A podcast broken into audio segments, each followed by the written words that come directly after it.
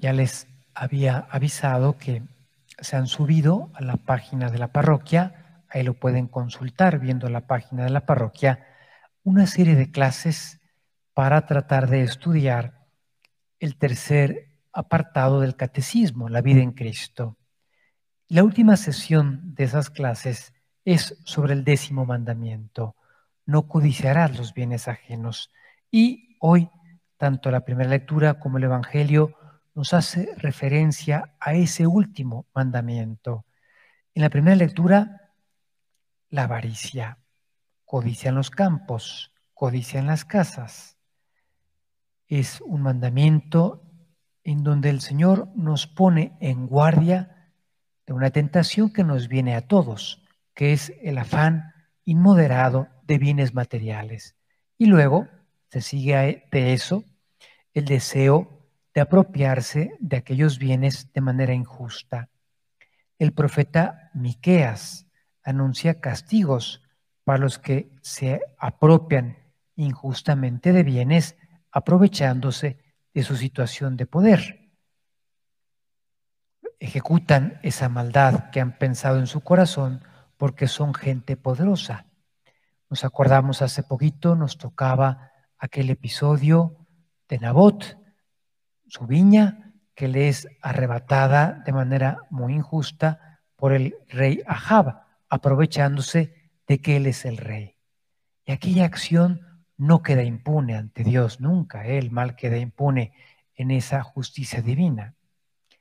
Combatir la avaricia nos toca a todos, ¿eh?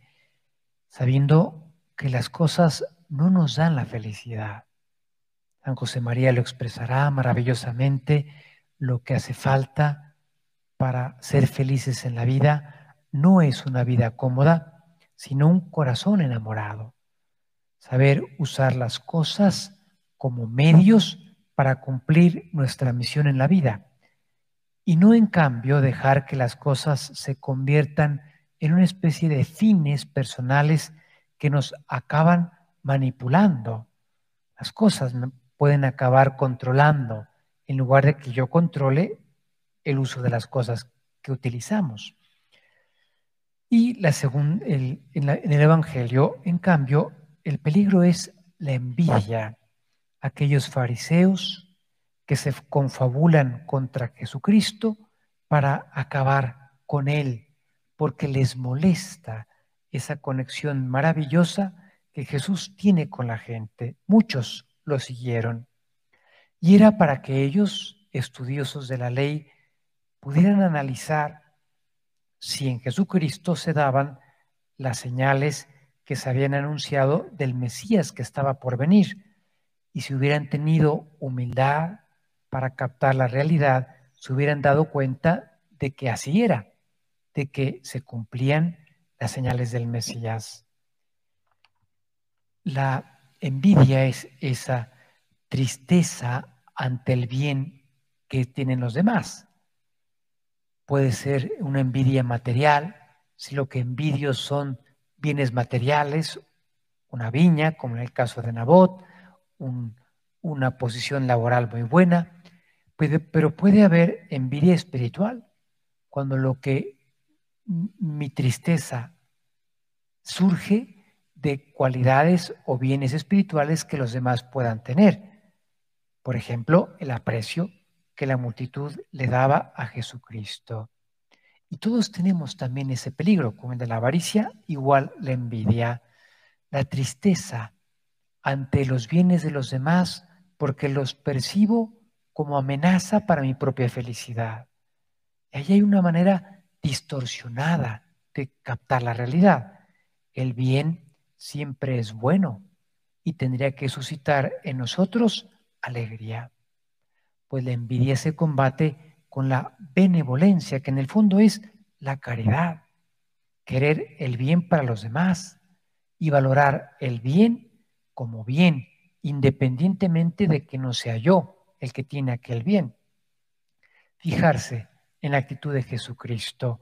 Hoy San Mateo nos recoge parte de esas profecías de Isaías sobre el siervo de Yahvé que es el Mesías, cómo el Señor se vuelca sobre aquellas personas que lo buscan, aun con el gesto más ligero. El Señor sabe sacar partido de cualquier mérito y de la más pequeña chispa de luz que haya en nuestro corazón, el Señor puede transformar aquello en una llama de fuego. No romperá la caña resquebrajada, no apagará la mecha que aún humea. Ese es el corazón de Cristo, capaz de valorar lo bueno, aunque sea poquito, ¿eh? que encuentra en cada persona. Por ejemplo, pensarlo referido a su misericordia, cómo el Señor busca en su infinita misericordia un resquicio, que se abra un pequeño espacio para que su misericordia pueda introducirse en aquella alma y pueda sanarla. En el librito de El nombre de Dios es misericordia, que salió cuando el año santo extraordinario sobre la misericordia divina, se cuenta en la introducción una anécdota muy bonita que es muy del espíritu del Papa Francisco. Es un escritor escocés que se llama Bruce Marshall, converso al catolicismo, que con frecuencia habla de la misericordia de Dios buscando ese huequito para poderse colar. Y cuenta de un sacerdote francés que en plena Segunda Guerra tiene que atender a un soldado alemán para confesarlo, porque la milicia, la resistencia francesa, está a punto de ejecutarlo. Y el sacerdote habla con aquel soldado, que le cuenta pues todos los desvaríos que ha cometido, especialmente en materia del sexto mandamiento. Y le pregunta aquel sacerdote, ¿te arrepientes? Pues él dice, pues como que no, aquello me gustaría, y si tuviera la oportunidad lo volvería a cometer. Claro, con esa disposición no se puede recibir la absolución.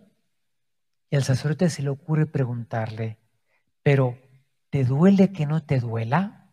Sí, la verdad es que me, me duele que no me arrepienta del mal que he hecho, pues con aquello te puedo dar la absolución.